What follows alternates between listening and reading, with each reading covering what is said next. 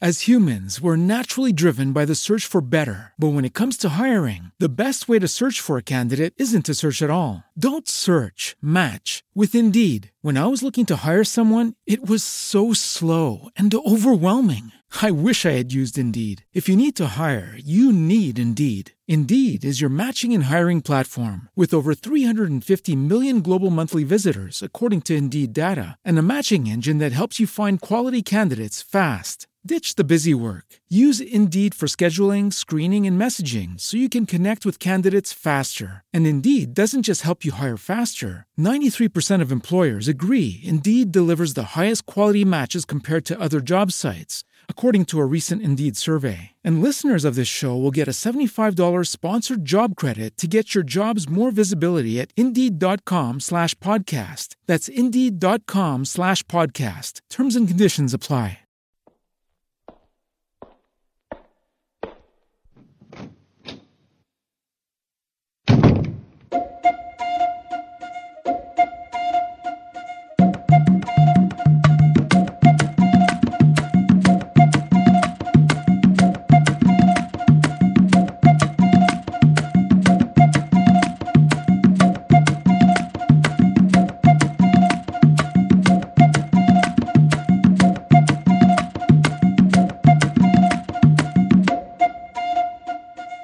Bienvenidos a Historia y algo más con Félix Medina, las hazañas y acontecimientos de la historia. Nuestro tema del día de hoy es la anexión y la restauración de la República Dominicana. Breves consideraciones. Empecemos.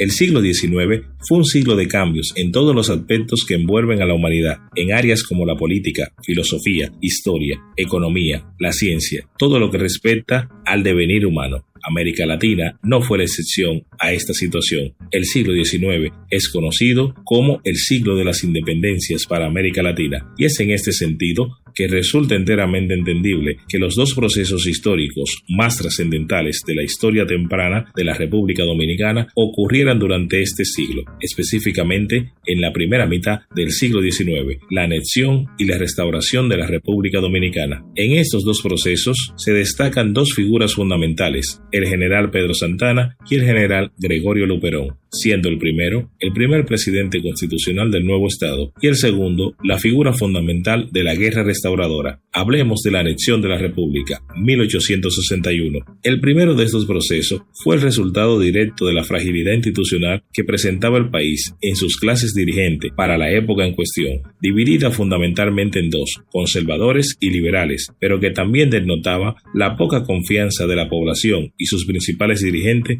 en la capacidad del nuevo Estado de mantenerse en funcionamiento sin el apoyo o la tutela de un Estado más sólido o consolidado, y vieron como una opción viable o simplemente como tabla de salvación buscar la protección de la monarquía española, luego claro está, de varias intentonas de búsqueda de protectorado en otras naciones europeas como Francia e Inglaterra. Pedro Santana es la figura fundamental que marca esta situación histórica, todo este proceso de la anexión de la patria recién forjada, ha voltado así el ideal de los trinitarios de la noche del 27 de febrero de 1844, a tan solo 17 años de proclamado el nuevo Estado. Si bien es cierto que la nación era joven y presentaba los males comunes de las nuevas repúblicas y de Hispanoamérica, poca o ninguna experiencia en la buena administración de las finanzas públicas, una clase social aún no totalmente definida, razón por la cual no sentían una identificación total con el proyecto nacional. También es cierto que ya teníamos 17 años de vida independiente de un Estado que intentaba levantarse poco a poco para convertirse en una gran nación. Toda esta incertidumbre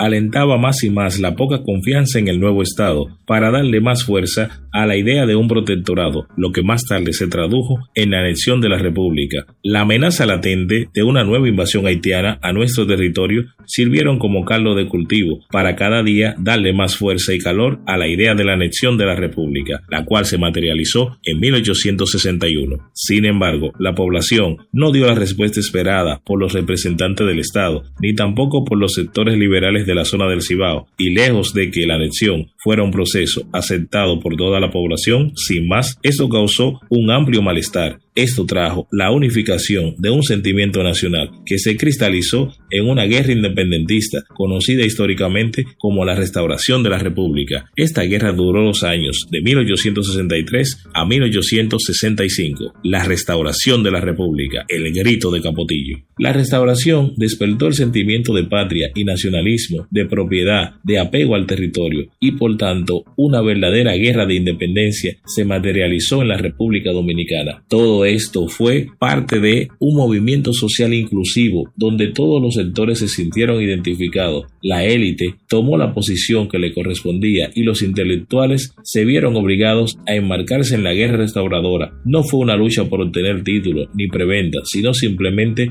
por el restablecimiento de la soberanía nacional, lo que despertaría un sentimiento que ya no volvería a apagarse en la isla hasta conseguir la meta de tener una república libre e independiente de toda nación o potencia extranjera. Hoy por hoy, las hazañas y batallas llevadas a cabo por los hombres y mujeres de la restauración sentaron las bases de lo que somos hoy como República Dominicana, como nación, teniendo la firme y consolidada idea de que los destinos del país deben y seguirán siendo regidos por los dominicanos, con aciertos y desaciertos, pero dando cada día los firmes pasos en la escritura de una historia, una historia en la que todos formamos parte de ella y de la humanidad misma. Y hasta aquí nuestro episodio del día de hoy. Espero hayas aprendido algo en este viaje.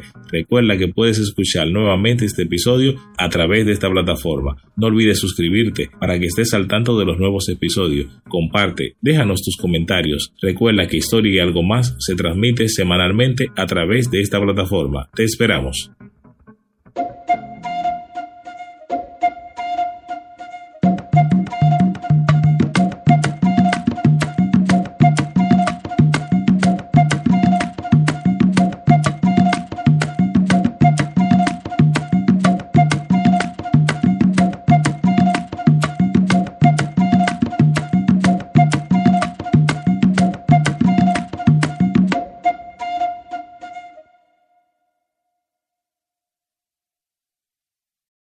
Lucky Land slots, you can get lucky just about anywhere. This is your captain speaking. Uh, we've got clear runway and the weather's fine, but we're just going to circle up here a while and uh, get lucky. No, no, nothing like that. It's just these cash prizes add up quick. So I suggest you sit back, keep your tray table upright, and start getting lucky. Play for free at LuckyLandSlots.com. Are you feeling lucky? No purchase necessary. Void where prohibited by law. 18 plus terms and conditions apply. See website for details.